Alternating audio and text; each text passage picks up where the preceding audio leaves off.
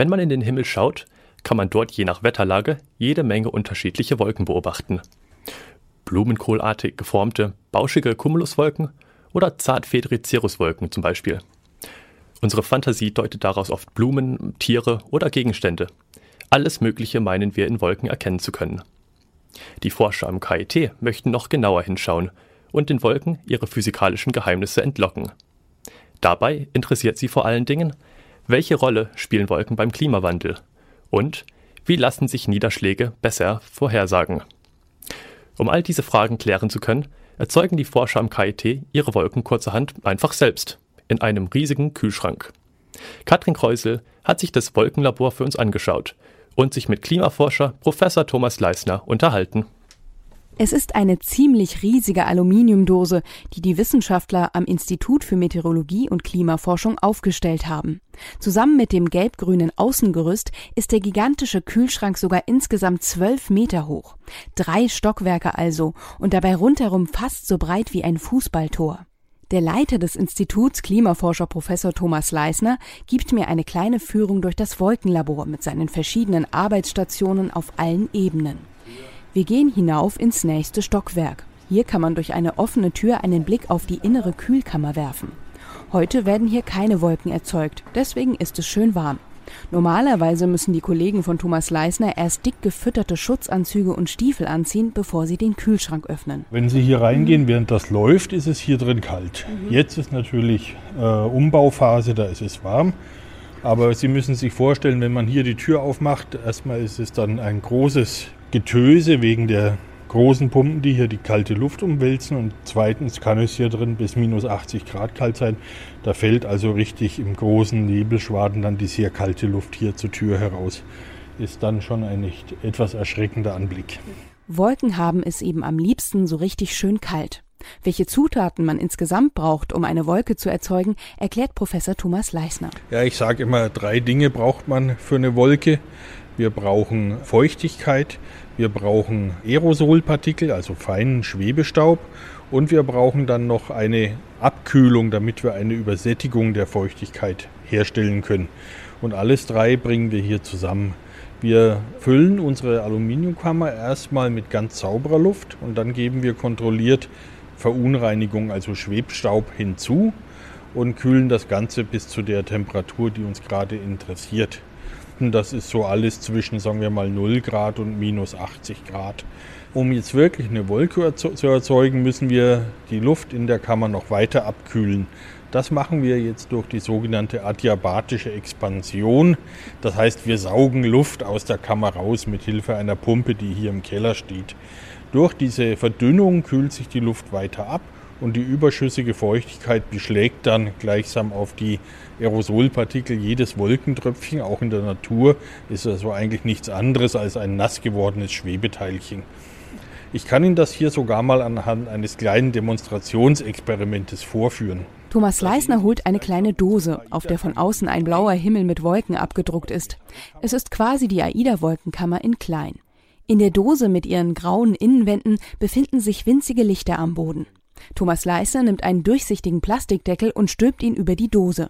Dann nimmt er die kleine Handpumpe, die an der Metalldose angeschlossen ist, und fängt an, die Luft abzupumpen.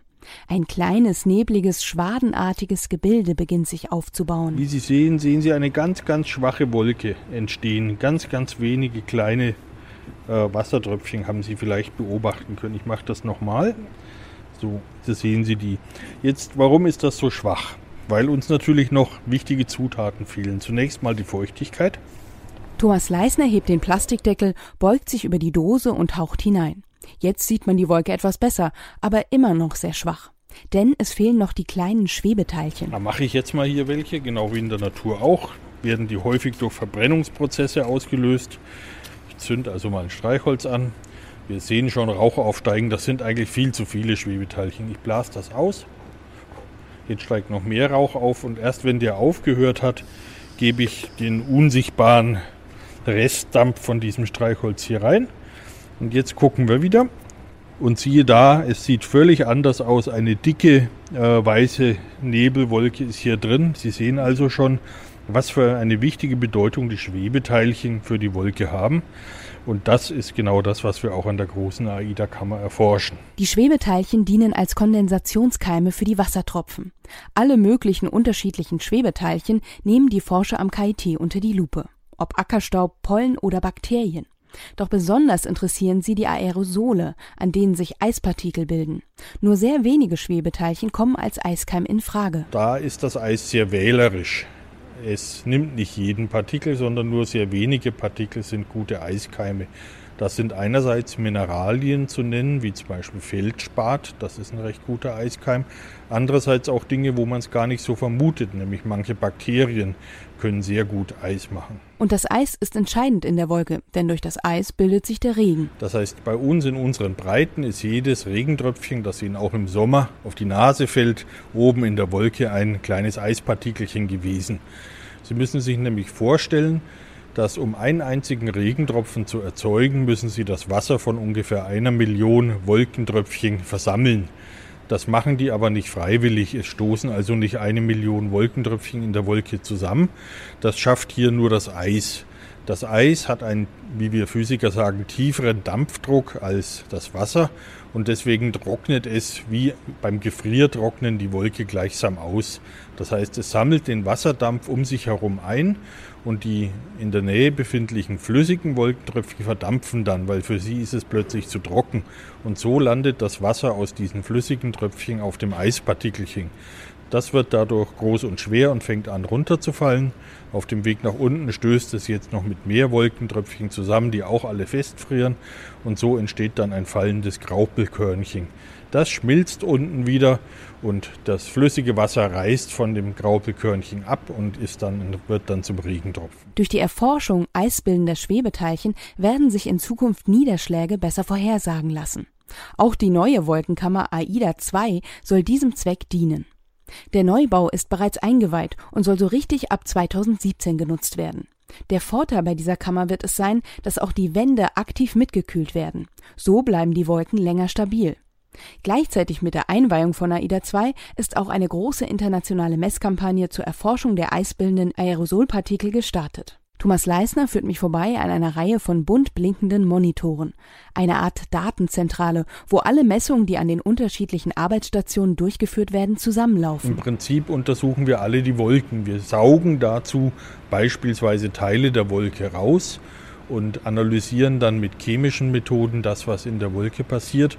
Oder wir gucken mit Laserstrahlen oder sogenannten Infrarotspektrometern in die Wolke rein, um zu verstehen, was dort gerade vorgeht.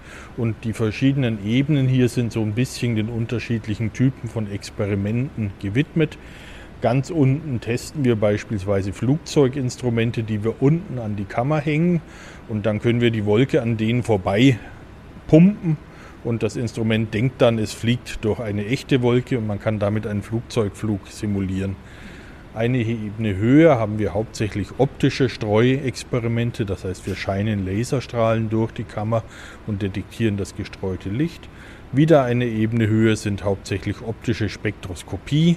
Experimente, das heißt infrarotes Licht wird von verschiedenen Komponenten in der Kammer absorbiert und wir messen das und ganz oben, da haben wir auch die Massenspektrometer, wo wir die chemische Zusammensetzung der Aerosole und der Wolkenpartikel analysieren können. Bei all den Untersuchungen wollen die Forscher vor allem auch der großen Frage auf die Spur kommen, wie sich Klimawandel und Wolken gegenseitig beeinflussen. Für Professor Thomas Leisner ist das die Königsfrage. Wenn wir erstmal das Klima erwärmen, dann ist es logisch, dass mehr Wasserdampf verdampft und wir deswegen mehr Wasserdampf in der Atmosphäre haben. Dadurch entstehen möglicherweise auch mehr Wolken. Allerdings können die dann auch in einer anderen Höhe entstehen. Und die Höhe der Wolken ist mindestens genauso wichtig für ihre Klimawirksamkeit wie die Menge der Wolken. Und von daher ist die Rückwirkung die der Mensch also über diese Klimaveränderung auf die Wolken und damit indirekt auch wieder auf das Klima äh, hat, eine der größten Unbekannten im gesamten Klimageschehen. Und wenn wir das besser verstehen würden, dann könnten wir auch mehr, besser vorhersagen, wie stark sich die Klimabeeinflussung in Zukunft auswirken wird. Wenn es durch den Klimawandel mehr Wolken gäbe, könnte sich das zum Beispiel dämpfend auf den Klimawandel auswirken. Die Wolken könnten beispielsweise mehr Licht abschatten und zurück ins Weltall werfen. Hier stellt sich die Frage, ob man mit der künstlichen Herstellung von Wolken aktiv in das Klimageschehen eingreifen könnte. Stichwort Geoengineering. Professor Thomas Leisner ist da sehr skeptisch. Eine Wolke herzustellen, wo keine sei, funktioniere sowieso nicht. Und auch die Versuche, bereits existierende Wolken künstlich zum Regnen zu bringen, hätten bisher eher ernüchternde Ergebnisse gehabt. Wir hatten hier kürzlich einen Vortrag eines israelischen Kollegen, der über 50 Jahre solcher Versuche in Israel berichtet hat und der sagen musste, dass eigentlich nicht sehr viel bei rausgekommen ist. Also wenn es da keine großen Durchbrüche gibt, dann denke ich, dass es im, sich derzeit nicht lohnt, das zu machen.